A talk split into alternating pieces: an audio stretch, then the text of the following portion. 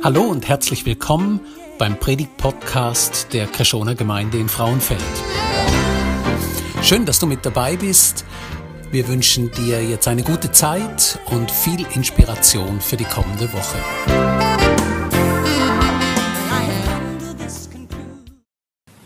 Wenn du morgen mit einer zusätzlichen Eigenschaft oder Fähigkeit aufwachen könntest, was wäre da? Ich habe meinen Zauberstab dabei heute und du kannst dir das jetzt überlegen. Du möchtest morgen Morgen mit einer zusätzlichen Fähigkeit oder Eigenschaft aufwachen und ich mache Schutz. Und wenn morgen Morgen, am Montagmorgen der Wecker schellt, wachst du auf und du hast es. Was wär's? Geduld. Geduld. Ja, das wäre eine ganz gute Eigenschaft. Es, es kommen uns ganz spannende Sachen in den Sinn. Im ersten Gottesdienst hat jemand gesagt, Klavier spielen. Das wäre doch eine super Fähigkeit, die man könnte dazu bringen. Jetzt ich, ich überleg dir mal, was es bei dir wäre, und du kannst es dann irgendwann mal jemandem sagen oder fragen einander. Ich erzähle mal, was die Antwort von meiner Seite her ist auf diese Frage. Ich tue ja jetzt ein persönliches Geheimnis lüften. Und zwar, ich würde morgen Morgen gerne mit der Möglichkeit und Fähigkeit aufwachen, Astronaut zu werden. Ich wäre gern der da. Das ist auf dem Mond aufgenommen. Ich gehe davon aus, dass das auf dem Mond aufgenommen, wird, äh, aufgenommen worden ist. Es gibt ja Verschwörungstheoretiker, die sagen, das ist alles äh, gestellt, aber ich gehe davon aus, das ist passiert. Weil ich kenne den. Äh, ich habe als Bub immer gerne in die Sterne aufgeschaut. Wir sind in Afrika aufgewachsen, in der Ostsahara. Da ist einfach, hast direkt aufgesehen. Das war herrlich. Gewesen. Und wenn der Mond kam, ist, ist der Mond wirklich so nah gewesen. Und heute noch, wenn ich den Mond anschaue, schaue ich den an und ich denke, dort will ich hin ich will auf den Mond und ich müsste da dazu morgen ein bisschen kleiner aufwachen. Äh, Astronauten sind eher klein gewachsene und dünner aufwachen. Ähm, und äh, sie dürfen keine Brüllenträger sein. Sie müssen gute Augensicht haben. Das heißt, ich müsste ohne Brille tiptop können sehen. Das müsste passieren. Und ich müsste noch ein bisschen mehr Intelligenz haben. Oder wenigstens Bildung. Das sind sehr intelligente Leute, die in Physik und Mathe sehr gebildet sind und ausbildet. Und äh, das müsste ich auch noch haben. Und dann bräuchte ich noch Gelegenheit. Ich habe gehört, dass sie davon redet, dass sie als Zwischenstation zum Mars eine Menschengruppe ansiedeln auf dem Mond, etwa im Jahr 2030. Da wäre ich noch nicht einmal 60. Die brauchen ganz sicher einen Pfarrer dort oben. Und da bin ich. Der, der das gemacht hat, ist der James Irving. Und ich habe da ein Bild aus der Zeitung rauskopiert, wo ich 10 war. Der ist tatsächlich in Schaffhausen gelandet, zum einen Vortrag geben. Da ist ein Christ. Und er hat erzählt, ich bin als zehnjähriger Bub da und habe nur noch gestaunet, was der alles erlebt hat. Und seitdem habe ich den keime, keime Wunsch in mir, dass ich auch mal wie der James Irving dürfte auf den Mond gehen. Das ist meine Antwort auf diese Frage. Was deine Antwort ist, erzähl es mal jemandem. Aber wir sind da in einer Serie, wo wir immer wieder am Geheimnis lüften sind. Geheimnis über uns selber. Wir als Pastoren haben den Auftrag bekommen, irgendjemand im Team hat die super Idee gehabt, dass wir immer etwas mit dem Preis geben Das habe ich jetzt gemacht. Warum? Weil Gott gibt eben auch das Mysterium preis. Wenn Gott selber das Geheimnis über sich selber lüftet, er muss, er muss das manchmal erzählen, er muss das erklären. Und wir schauen die Namen Gottes an und da, wenn er in Verbindung mit diesen Namen eben unternimmt und tut, und lernen so das Mysterium Gottes kennen und da, wo er uns zeigt, das ist dann nicht mehr ein Mysterium, das ist etwas, was wir dürfen wissen. Und wir haben ein paar wirklich schöne Namen dürfen kennenlernen. El Roy, Gottes Sehende. Jahwe Nissi, Gott mein Feldzeichen. Jahwe Jire, letzten Sonntag, mein Versagen. Das sind alles wahre Eigenschaften von Gott, wo in unserer Kultur und Zeit, da sagen wir, das ist super. Wenn Gott so ist, genial, der Gott gefällt mir. Dann haben wir eine Eigenschaft kennengelernt, die ein bisschen schwieriger ist für unsere Kultur, Elkana. Das ist der eifersüchtige Gott. Und wir sind am Anfang von dem Gottesdienst damals, haben gedacht, was, ein eifersüchtiger Gott? Das geht doch nicht. So einen wollen wir nicht. Und plötzlich haben wir gemerkt, es kehrt innerhalb der Predigt. Und wir sind weggelaufen und haben gemerkt, zum guten Glück ist Gott eifersüchtig. Und heute lernen wir auch wieder so einen kennen, nämlich Yahweh Noquem. Das ist Gott, der Rächer. Und wenn du das hörst, Gott ist ein rächender Gott, dann willst du vermutlich als allererst einfach mal weit wegflüchen von seiner Bibelstelle oder da aus dem Saal oder du stellst den Livestream ab. Du willst nichts zu tun haben. Wir wollen ja nichts zu tun haben mit Menschen, die rächende Menschen sind, oder? Geschweige denn mit einem Gott, der allmächtig ist. und wo sich rächt. Äh, wir wollen mit so einem Gott nichts zu tun haben. Mir ist etwas Interessantes passiert am Montag. Montag war ein spannender Tag für mich. Ich war am Vorbereiten für heute. Und ich habe das vor mir gehabt und ich habe Franziska gesagt, ich schaffe die Predigt nicht. Ich habe mir ernsthaft überlegt, den Namen zu ändern auf einen anderen Namen. Weil ich gemerkt habe, ich brauche mehr Zeit. Und dann bin ich am Arbeiten am Montag und dann ist die Versteigerung von der Erntedankgabe. Ich bin da vorne gesessen mit meinem Laptop, habe noch etwas schauen Und dann kommt ein Mail rein von jemandem aus der Gemeinde, der sagt, ich habe auf einem falschen Twint-Konto eine Spende fürs Erntedank gemacht. Könntest du das bitte am richtigen Ort verbuchen? Und ich habe sofort geantwortet, ähm, ist gut, wir machen das. Und dann habe ich geschrieben, herzlichen Dank. Und dann habe ich das da geschrieben. Die beiden Wörter. Ich habe es noch ein bisschen grösser. Ich habe geschrieben, vergelt's Gott. Und ich, ich klicke auf Absenden und wo ich auf Absenden klicke, fährt mir da wie Strom durch den Körper. Ich dachte, was habe ich geschrieben? Gott soll Vergeltung üben an dir, wo uns eine Spende gemacht hat. Geht's noch? Weil Vergeltung ist ein ähnliches Wort wie Rach. Wenn er in Microsoft Word Vergeltung hineintöckelt, das habe ich da gemacht, auf Synonym gehen, habe ich gemacht, dann kommt ein Synonym für Vergeltung ist was? Ist Rach habe ich jetzt dieser Person, die eine Spende gemacht hat, an uns als Kishona Fraufeld gesagt, an dir soll Rach geübt werden. Ist das Dankeskultur in der Kishona Frauenfeld, wenn man etwas Gutes gemacht hat, dass Vergeltung geübt wird? Ja, es ist eben spannend. Es hat eben nochmal ein Synonym. Es bedeutet eben auch Danksagung. Vergeltung ist in unserem Sprachgebrauch auch etwas sehr Positives. Wenn du sagst, und ich habe euch das sehr bewusst gesagt am Anfang vom Gottesdienst, als Dank für die Erntedankspende habe ich gesagt, vergelt's euch Gott. Gott soll dir zurückgeben, deiner guten Tat entsprechend. Er soll Vergeltung üben. Äh, und das Wort ist da sehr positiv geleitet. Und ihr könnt vielleicht die nächsten Wochen anstatt Danke sagen, sagen, da vergelt's euch Gott. Okay? Wenn ihr mal Danke sagen Wir haben da sehr eine positive Bedeutung von dem eigentlich sehr anspruchsvollen und schwierigen Wort, womit Rach in Verbindung steht. Und wir haben in der Bibel den Yahweh, den Rächer, den Vergeltsgott. Ein Gott, der vergelten tut. Stellt euch vor, mit mir, der König David. Er ist noch nicht König, sondern er ist auf der Flucht vor einem Typ, wo jetzt im Moment König ist und weiß, dass der David einmal König wird sein und er ist stinksauer, der, wo jetzt König ist. Und er hat 3000 Elitesoldaten zusammentrommelt, um den David, wo eines Tages wird König sein, zu jagen. Und wir lesen in dieser Geschichte, wie der David sich beruft auf den Yahweh Noquem an einer ganz entscheidenden Stelle. Ich lese es euch vor. Saul wählte 3000 der besten Krieger Israels aus und machte sich in der Nähe der Steinbockfelsen auf die Suche nach David mit seinen Männern. Also da ist der Saul mit 3000 und der David mit einer Gruppe von paar hundert. An der Stelle an der Straße, an der ein paar Schafhürden vorbeiführt, ging Saul in eine Höhle, um seine Notdurft zu verrichten. Das ist auf gut Deutsch, äh, die Höhle ist mit WC angeschrieben okay? Dort hinten in dieser Höhle hielten sich David und seine Männer versteckt. Jetzt, was ist ihr größtes Problem? Die Männer von David flüsterten ihm, David, zu, heute ist der Tag, von dem der Herr zu dir gesagt hat. Ah, jetzt erfüllt sich Prophetie. Ich werde dir deinen Feind in deine Hand geben, und du, so dass du mit ihm tun kannst, was du willst. Ui. David schlich sich nach vorne und schnitt heimlich einen Zipfel von Sauls Gewand ab.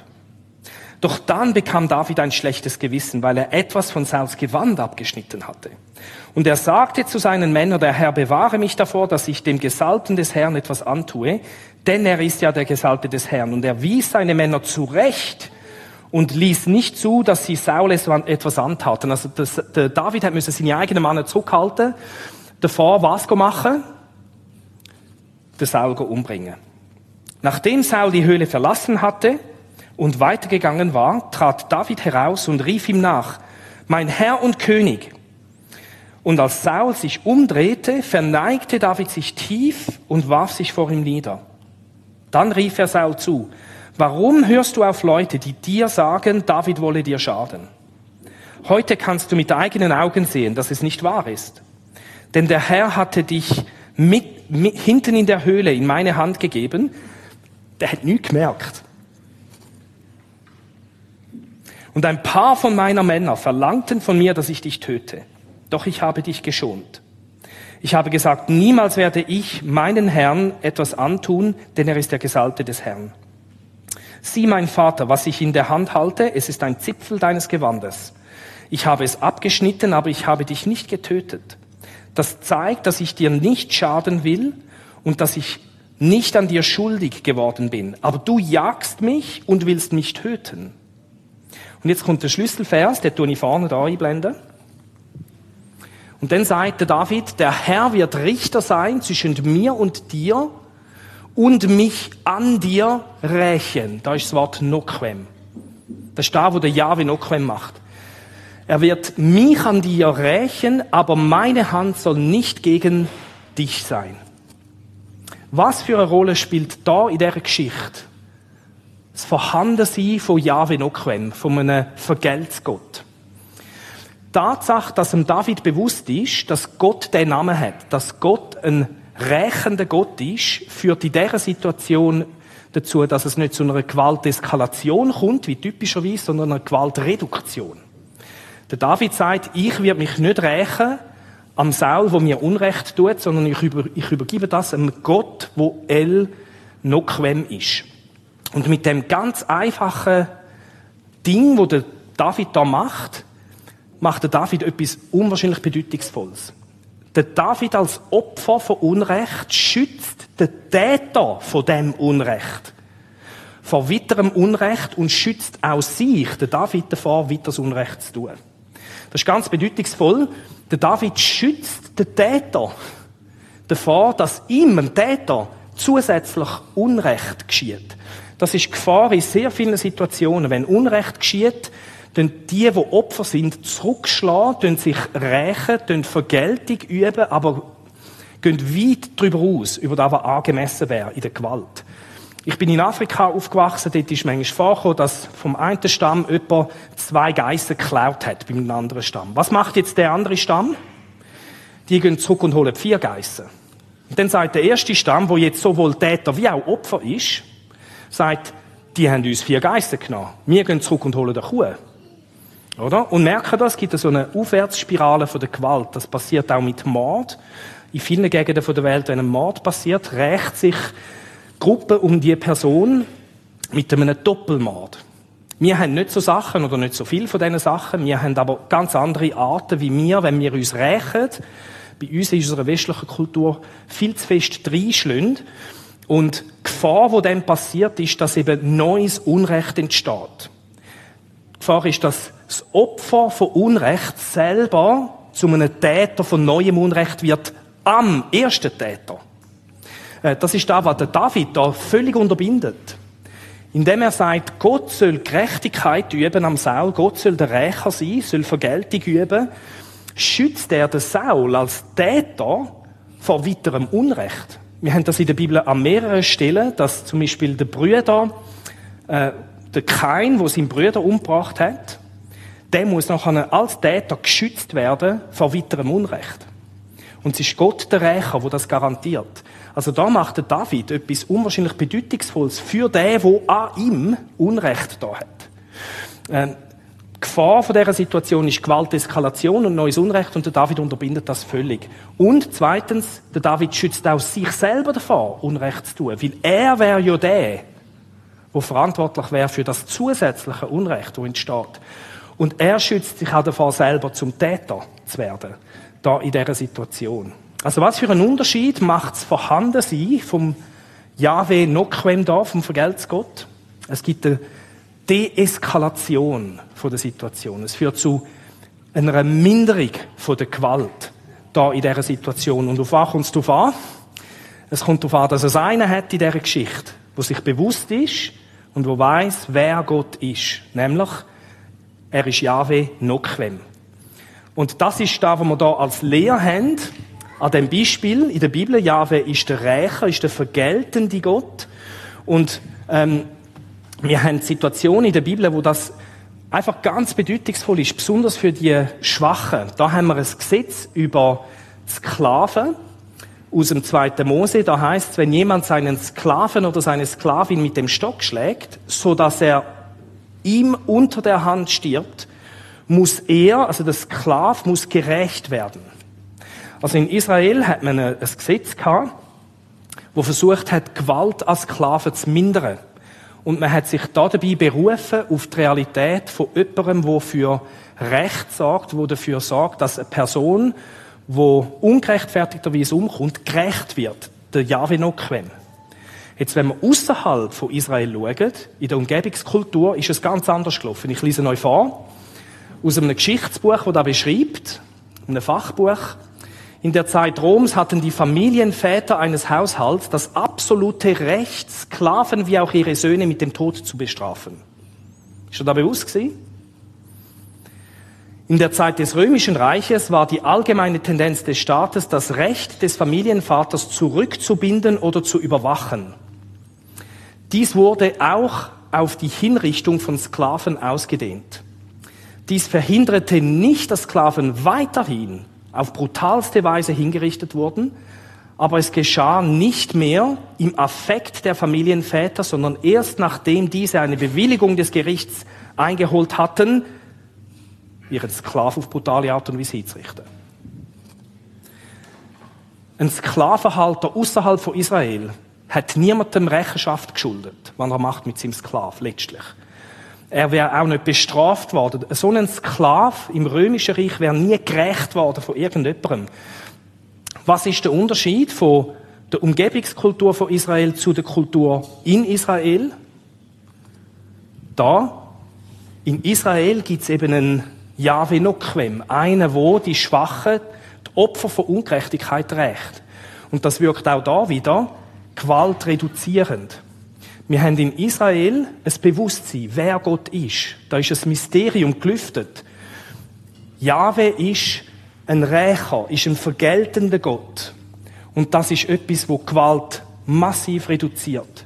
Und Gott sagt das zusammenfassend in einer wichtigen Bibelstelle im Alten Testament, wo im Neuen Testament wieder aufgegriffen wird. Er sagt, mein ist die Rache und die Vergeltung. Und man er damit vor allem meint, ist, nicht euch. Weil die Gefahr von Leuten, die auf der empfangenden Seite sind von Unrecht, ist, dass sie sich rächen und viel zu weit gehen und neues Unrecht tun. Und darum sagt Gott, überlass Rach mir. Es ist meine.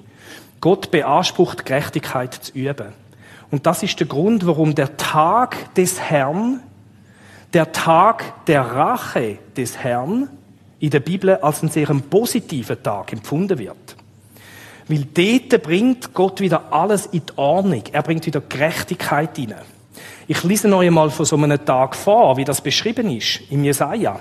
Ihr werdet es kaum glauben. Wenn ihr an den Tag der Rache des Herrn denkt, denken ihr vermutlich nicht an das, was jetzt kommt. Der Geist des Herrn ist auf mir, sagt da der Autor, weil der Herr mich gesalbt hat. Er hat mich gesandt, den Elenden gute Botschaft zu bringen, die zerbrochenen Herzen zu verbinden, zu verkündigen den Gefangenen Freiheit, den Gebundenen, dass sie frei und ledig sein sollen. Das ist der Tag von der Rache vom Herrn. Wie findet ihr da? Wenn ihr, wenn ihr da? Wenn du elend bist, willst du, dass, dass es gut kommt? Äh, wenn dein Herz zerbrochen ist, willst du das verbunden haben? Wenn du gefangen bist, nach außen physisch oder vielleicht auch in deiner Seele, in deinen Gedanken, wettest du da Freiheit? Findet ihr das positiv? Es geht weiter zu verkündigen ein gnädiges Jahr des Herrn und einen Tag der Rache unseres Gottes. Zu trösten alle Trauernden. Hast du Trauer in deinem Leben? Wettest du Trost bekommen? Das passiert am Tag der Rache unseres Gottes. Der Tag vom Herrn ist etwas außerordentlich Positives in der Bibel. Warum? Weil Gott denn für alle Opfer von Unrecht ihnen das zurückgibt, was ihnen unrechtmäßig genommen worden ist. Und im biblischen Denken gibt es immer noch etwas oben drauf. Äh, man nennt das eine Genugtuung. Also es gibt immer das zurück, was dir genommen worden ist, plus noch eine Genugtuung oben drauf. Das ist unglaublich positiv für alle Opfer von Unrecht. Wenn du Ukrainer bist, was ist dir genommen worden? Du darfst dich freuen, dass Gott Jahwe Noquem ist. Zum guten Glück ist Gott Jahwe Noquem. Wehe, er wär's nicht, dann hätten wir ein Problem. Dann darfst du dich freuen auf den Tag von der Vergeltung von Gott. Wenn du verloren worden bist von irgendjemandem mit deinem Leben, wo hätte sollen bei dir bleiben, dann ist der Tag vom Herrn der Tag, wo Trost kommt. Für alle, die finanziell völlig über den Tisch gezogen worden sind. Da gibt einen guten Tag. Die Juden haben gewusst, der Tag des Herrn, der Tag der Vergeltung des Herrn, das ist, das brauchen wir. Von dem Gott, wenn wir uns auf keinen Fall zurückziehen, der Gott, zu dem rennen wir in seine Arme. Weil das ist der Gott, der dafür sorgt, dass ich nachher dann am Schluss der Zeit keine einzige Klage mehr wird haben, die ich ihm wird bringen mein Herz wird stille werden, weil ich bin wieder hergestellt worden. Ins Leben, wie es eigentlich denkt ist. Das ist für alle Opfer von Ungerechtigkeit ein super Tag. Das Problem ist, wo sind Täter, gell? Wie ist denn der Tag für Täter? Wie sieht denn der aus? Und ich kann euch sagen, ich habe in meiner seelsorgerlichen Tätigkeit sehr viele, die zu mir kommen und sagen, Paul, mir ist Unrecht da geworden. Meistens stimmt es auch. Ich habe sehr selten Leute, die kommen und sagen, Paul, ich bin ein Täter. Es müsste mindestens gleich viele Täter haben wie, wie Opfer. Einverstanden? Täter kommen aber nicht. Und das Verrückte ist, dass man eben auch als Opfer selber auch zum Täter kann werden Wenn man eben sich auf falsche Art und Weise will rächen. Über da redet es auch nicht. Wo sind denn alle Täter von all diesen Ungerechtigkeiten, die da sind? Ja, für uns, für uns, und ich sage jetzt bewusst uns, Täter ist es eben vielleicht ein bisschen schwieriger. Wie kann denn der Tag für uns Täter zu einem guten Tag werden? Und zum guten Glück hat es da nochmal ein wunderbares Wort. Ein gnädiges Jahr vom Herrn. Da müssten wir mal eine Predigt drüber haben, was das alles bedeutet. Aber da ist auch Gnade rum. Und wir haben das angeschaut in der zweiten Predigt vom Habakkuk vor ein paar Wochen, wo wir gesehen haben, Gott, Gottes Gerechtigkeit ist im Kommen begriffen und er schafft eine Lösung für die, wo eben auch Unrecht da haben, für die, die schuldig geworden sind. Und die Lösung wird uns präsentiert im gleichen Buch vom Jesaja. Äh, da heißt es, in Wahrheit aber hat er, eine Person, die da nicht genannt ist mit Namen, die Krankheit auf sich genommen, die für uns bestimmt waren und die Schmerzen erlitten, die wir verdient hätten, hatten. Wir meinten, Gott habe ihn gestraft und geschlagen, doch wegen unserer Schuld wurde er gequält. Da haben wir die Schuld, unser Unrecht, mir als Täter. Und wegen unseres Ungehorsams geschlagen. Die Strafe, Vergeltung, Drach für unsere Schuld traf ihn und wir sind gerettet. Und wir wissen, dass Jesus Christus das auf sich anwendet. Auch der Text vorher, der Geist Gottes ist auf mir, wo der Tag vom Herr beschreibt, wendet Jesus auf sich an und auch der Text. Und ich habe bewusst jetzt nochmal das gleiche Bild genommen, wo wir vor ein paar Wochen gesehen haben. Jesus Christus am Kreuz, nur andeutungsweise, weil es ein grusiges Bild ist. Und was wir da eigentlich haben, ist niemand anders als Yahweh Noquem und der übt Drach an sich selber aus. Die Vergeltung, die mich müsste treffen, trifft nicht mich als Täter, sondern trifft Jesus Christus. Jesus Christus ist der Mensch gewordene Jahwe von der Vergeltung, der Jahwe Noquem. Und darum redet das Neue Testament darüber, dass es, wenn der Tag, wo noch kommt, nicht nur für die Opfer einen guten Tag gibt, sondern auch für uns alle, die Täter sind, ist es ganz wichtig, dass wir an den Jesus Christus glauben. Gott spricht jeden, da wird nicht gesagt, wie schlimm deine Tat ist.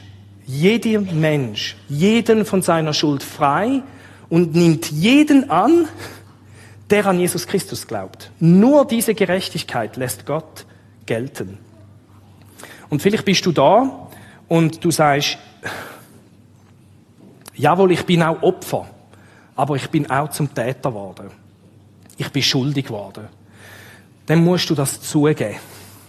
Dann kannst du nicht weitergehen, ohne dass du das zugibst und Gott zugibst und das Beste, was du kannst machen, und du musst das nicht mir erzählen, aber das Beste, was du kannst machen, ist, dass du das auch einem Mensch sagst, damit es zu einem Bruch kommt.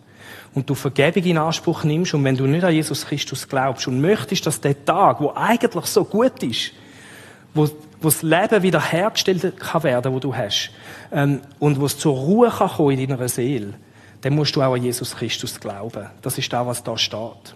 Und wenn du jetzt an Jesus Christus glaubst, ist die Frage, wie lebst?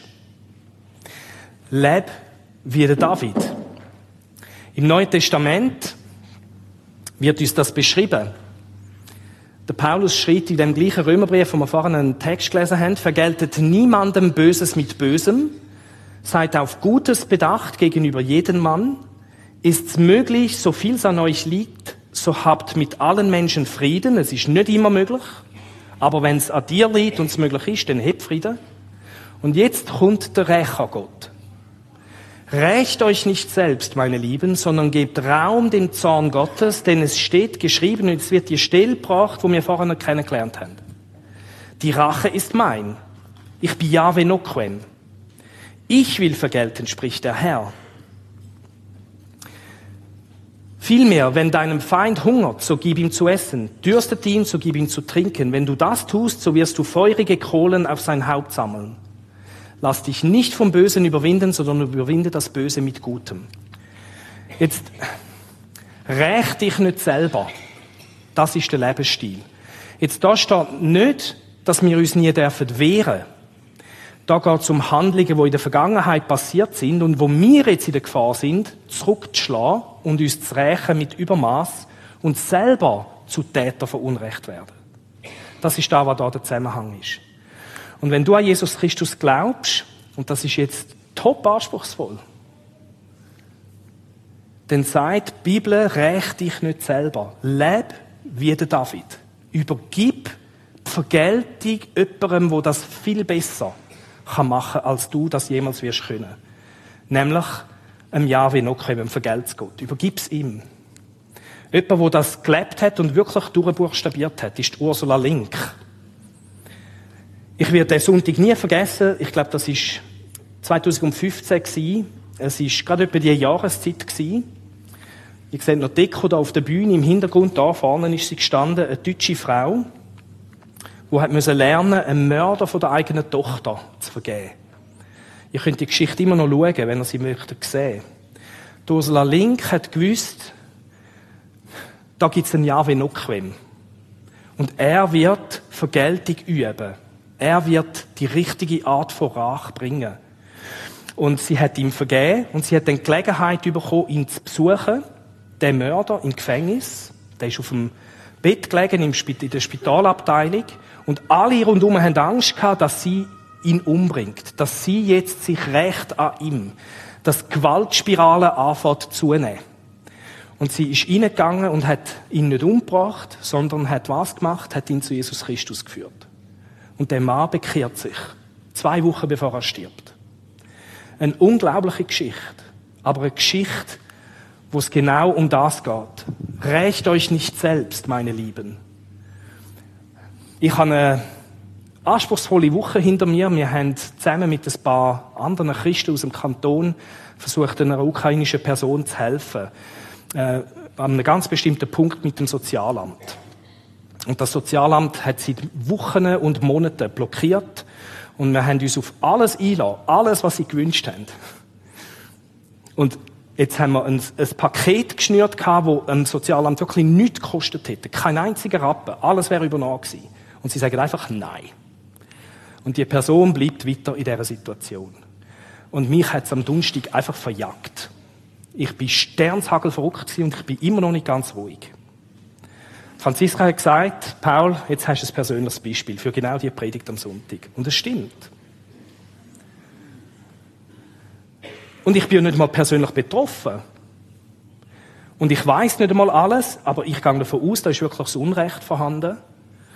Und ich muss lernen, was es heißt, mich nicht zu rächen in dieser Situation. Ich habe mir ernsthaft überlegt, rechtlich vorzugehen gegen das Sozialamt und auch zum Schweizer Fernsehen zu gehen, wo ich einen Kontakt habe, wo mir gesagt hat, Paul, wenn du irgend so eine coole Geschichte hast, bring sie. Und die ukrainische Person hat gesagt, mach's nicht, Kishona Fraufeld braucht nicht so einen Skandal. Ich habe auch Lust, das zu machen. Weil es ist nicht recht, was da passiert ist. Und ich muss lernen, mit dem zu Yahweh Noquem kommen. Und du bist vielleicht eine geflüchtete Person. Und dir ist massives Unrecht da. Vielleicht bist du jemand, der verlassen worden ist von einem Ehepartner. Dir ist massives Unrecht da von den Eltern. Du bist vielleicht finanziell über den Tisch gezogen worden. Du bist vielleicht bei einem Arzt gebraucht worden für ein medizinisches Experiment, wo einfach schief gegangen ist und du hast es nicht gewusst, du bist nicht informiert gewesen. Ich weiß es nicht. Du bist vielleicht da und du hast echtes Unrecht erlebt. Was sagt uns die Bibel? Rächt euch nicht selbst, lebt wie der David, meine Lieben, sondern überlöhnt Drach Gottes. Das durchbricht Gewaltspirale, die nach oben geht. Ursula Link, sie hat es können. Wenn es möglich ist für eine Frau mit so einer Geschichte, wie viel mehr ist es denn möglich für dich und für mich? Und der Yahweh Noquem, der hat einen persönlichen Namen, das ist Jesus Christus am Kreuz. Und wenn ihr hinterher schaut, habt ihr dort das Kreuz und es steht dort in wunderschöner Schrift, die ich angeschrieben habe. Jetzt seht ihr, wie schön, dass ich maximal schreiben kann. Das ist äh, nicht notwendig für den Astronaut, dass man schön schreiben kann. Dort steht Yahweh Noquem. Und es hat eine Kollektenkiste dort vorne dran am Kreuz und die haben Zettel auf euren Stuhl und Bleistift. Und äh, ich möchte jetzt mit uns beten. Ich möchte beten anhand von diesen beiden Vers. Du musst vielleicht zugeben, du bist ein Täter. Du musst um Vergebung bitten. Du musst deine Sünden bekennen und an Jesus Christus glauben heute Morgen. Dann kannst du deine Sünden aufschreiben. Und du kannst sagen, ich möchte von heute weg an Jesus Christus glauben. Auch online, wenn du dabei bist. Und dann kannst du den Zettel reinrühren dort rein. Ich garantiere dir, da wird von niemandem gelesen. Ich selber hole den Schlüssel und ich tue dann das wegnehmen und verbrenne das dann heute Abend. Und das Zweite ist, vielleicht glaubst du an Jesus Christus und es hat eine ganz schwere Situation, wo du musst lernen loslassen. Jemandem, wo du musst sagen, Gott, ich räche mich nicht an dieser Person jetzt, sondern ich übergebe dir Rach, die Vergeltung übergebe ich dir, am Jahwe Noquem Jesus Christus. Ähm, und dann kannst du das auch aufschreiben, die Person oder die Situation, und kannst es hineinwerfen. Jetzt, wenn die Band führen kommt und mir äh, das Lied, das Siegeslied, dann nochmal möchten singen. Aber zuerst möchte ich mit uns beten. Und ihr könnt einfach, während ich bete, und äh, sie werden dann noch ein bisschen instrumental etwas legen, einfach eine kurze Zeit, kannst du aufschreiben, kannst hintergehen und kannst das hineinlegen. Beim Jahwe Noquem Jesus Christus. Jesus Christus, du bist ja das Kreuz als der Gott von der Vergeltung und hast die Vergeltung, wo uns als Täter müsste treffen hast du abgelenkt von uns und auf dich gelenkt. Und die Wucht von dieser Vergeltung ist so stark gewesen, dass sie dich getötet hat. Nicht einmal du hast es überlebt. Wie viel mehr wäre da der Fall, dass es mir auch nicht überleben würden, wenn uns die Wucht treffen würde. Und so danken wir dir, dass wir auch als Täter dürfen zu dir kommen, Jesus Christus, als Kreuz von Golgatha, in der Gewissheit, dass wir dürfen um Vergebung bitten und unser Leben dürfen dir herlegen und dürfen Vergebung bekommen, so dass wir auf den Tag von der Vergeltung, wo noch kommt, dürfen mit Zuversicht und sogar mit Freude zugehen, weil das auch für uns ein guter Tag wird.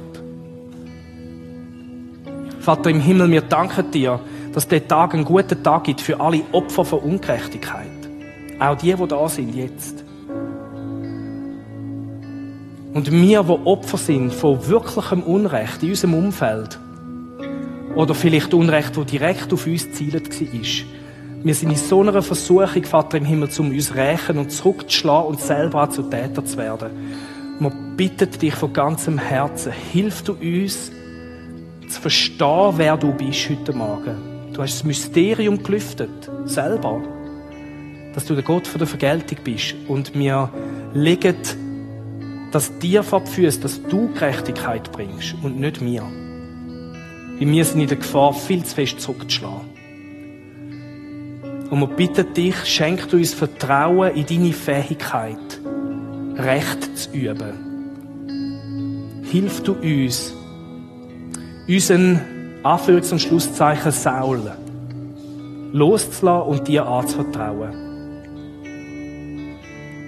Hilf du uns, den Namen aufzuschreiben von einer Person oder von einer Situation, vielleicht auch von einem Volk. Und dort bei dir zu deponieren. Du kannst jetzt einfach einen Moment bei dir sein und bei Jesus und aufschreiben, wenn du möchtest. Du kannst aufstehen, hinten etwas reinlegen,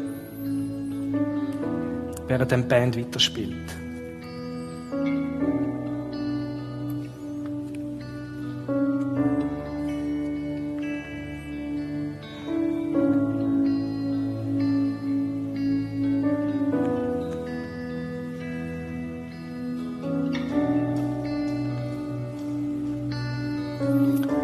So, Jesus, all die Situationen, die wir jetzt bringen zu dir, die lassen wir auch bei dir.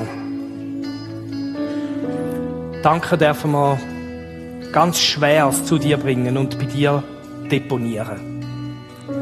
Du, der gekreuzigte Jahwe Noquel.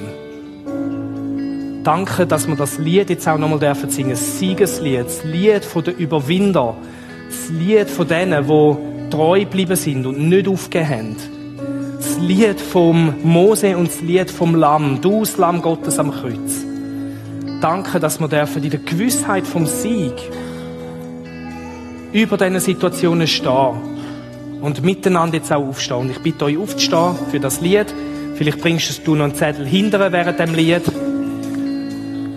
Danke dürfen wir vor dir stehen und den Gottesdienst auch mit dem Siegeslied abschließen.